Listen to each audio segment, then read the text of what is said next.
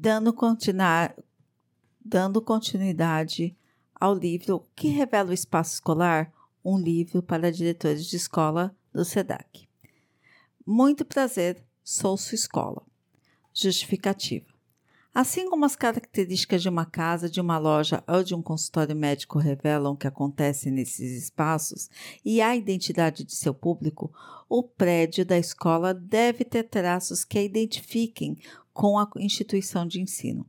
A começar pela fachada, que afinal é o cartão de visita de qualquer escola. Bem cuidada, será motivo de orgulho para todos da comunidade escolar. A preocupação com esse espaço pode parecer menor, principalmente para os gestores, que têm de enfrentar muitos problemas de infraestrutura.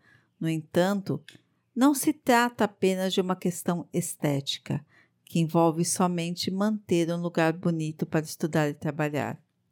O essencial é que ele seja organizado de forma a receber bem alunos, professores, funcionários e comunidade e que demonstre o respeito que a escola tem para com seus usuários e com a sua comunidade.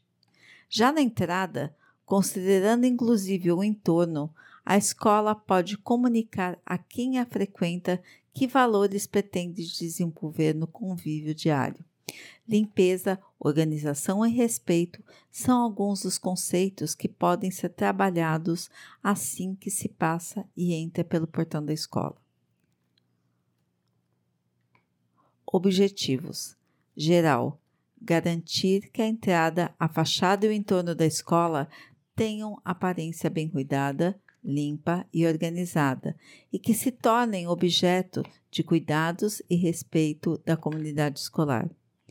Para o diretor, criar condições institucionais que favoreçam atividades de cuidado e manutenção de entrada da fachada e do entorno da escola integradas aos projetos pedagógicos relacionados à educação ambiental, em uma perspectiva transdisciplinar que envolva alunos, professores, funcionários e comunidade.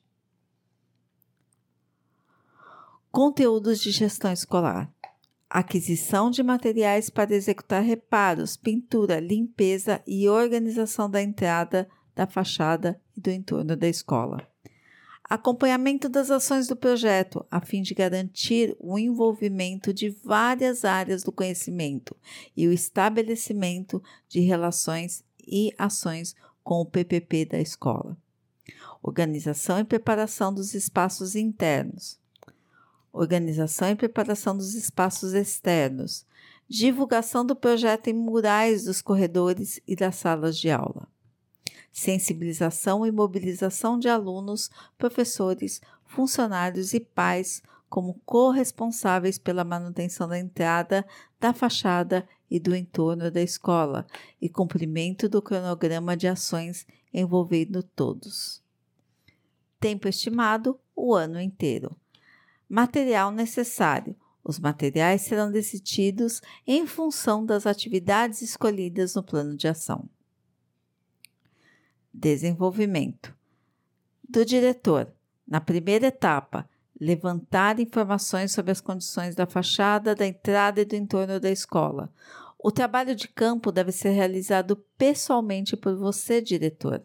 Será um importante instrumento de diagnóstico das condições estruturais de limpeza e de acabamentos da entrada da fachada e do entorno da escola. Com essas informações em mãos, o diretor com a equipe, decidirá quais as ações necessárias para a revitalização desses espaços. Na segunda etapa, que é o diretor e o coordenador, definir metas e prioridades. Os questionários respondidos ajudarão na hora de estabelecer as prioridades. Eles devem ser analisados e servir de base para a lista de ações. A segunda etapa, que são é o diretor e o coordenador, definir metas e prioridades. Os questionários respondidos ajudarão na hora de estabelecer as prioridades. Eles devem ser analisados e servir de base para a lista de ações. O diretor, junto com os coordenadores, deve definir as ações de melhoria, estabelecer a ordem de execução delas e encaminhar as providências para a, para a transformação desses espaços. É importante definir prioridades e prever as ações e os encaminhamentos a ser realizados. Pessoas envolvidas, materiais necessários e prazos.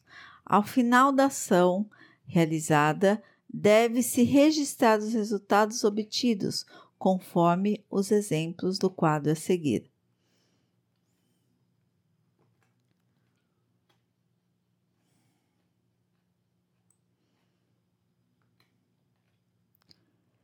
Então, aqui é colocado um plano de ação, que é o projeto Muito Prazer, Sou Sua Escola. As ações do mês, como encaminhar as pessoas envolvidas, o material necessário, prazos para a realização e, por fim, os resultados obtidos.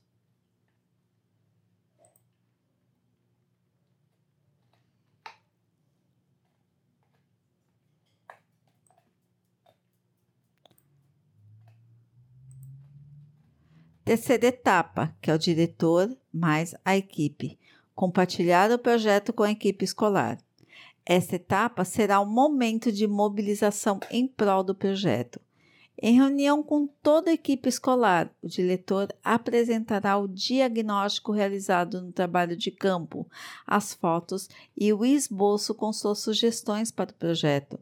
A equipe poderá dar novas sugestões e contribuir para a definição das ações a serem executadas no plano acima.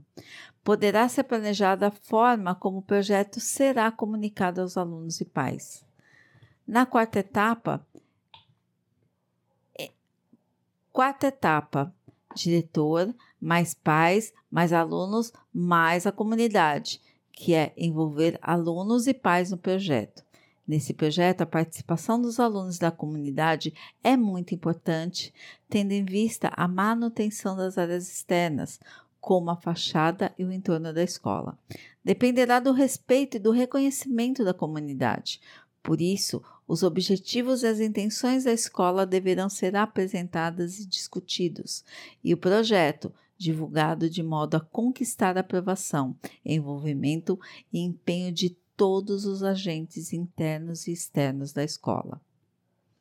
Um cronograma de reuniões por turmas ou por salas ajudará o diretor e sua equipe a organizar os encontros com alunos e pais. A mão de obra para a reforma poderá ser escolhida entre pais que trabalhem na área ou recorrendo-se a profissionais da comunidade. Na quinta etapa, que é o diretor mais a equipe, é avaliar e divulgar o desenvolvimento do projeto. Após a reforma e a revitalização dos espaços da fachada, da entrada e do entorno da escola, o diretor e sua equipe deverão acompanhar o uso e o convívio dos alunos e da comunidade nesses espaços. Devem também avaliar a satisfação e o empenho de todos os envolvidos na manutenção da limpeza e nos aspectos de organização da entrada. Será fundamental que, ao longo do ano, o projeto continue sendo divulgado e que novas ações sejam desencadeadas. Fotos em murais, artigos no jornal ou no blog da escola, entre outras ações, poderão ajudar o diretor na etapa da divulgação e manutenção do projeto.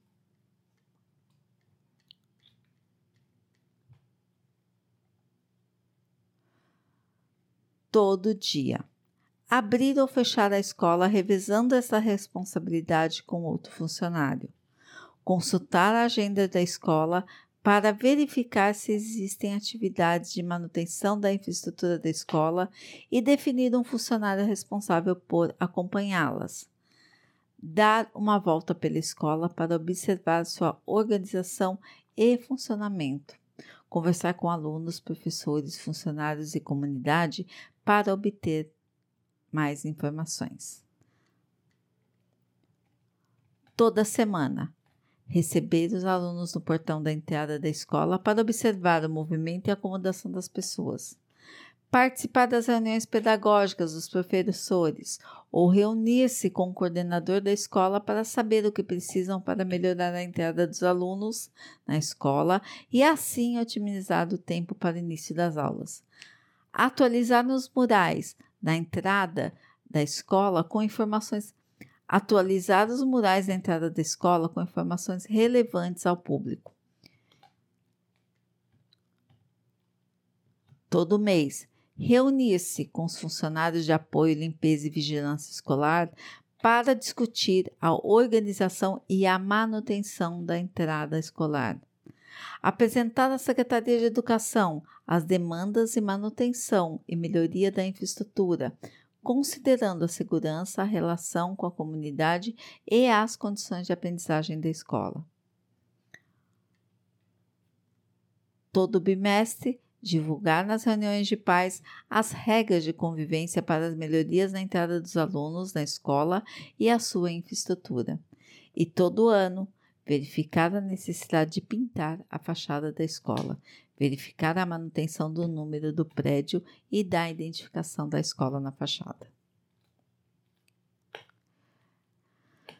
Terminamos por aqui essa parte e no próximo post a gente vai falar mais sobre o que revela o espaço escolar. Até a próxima.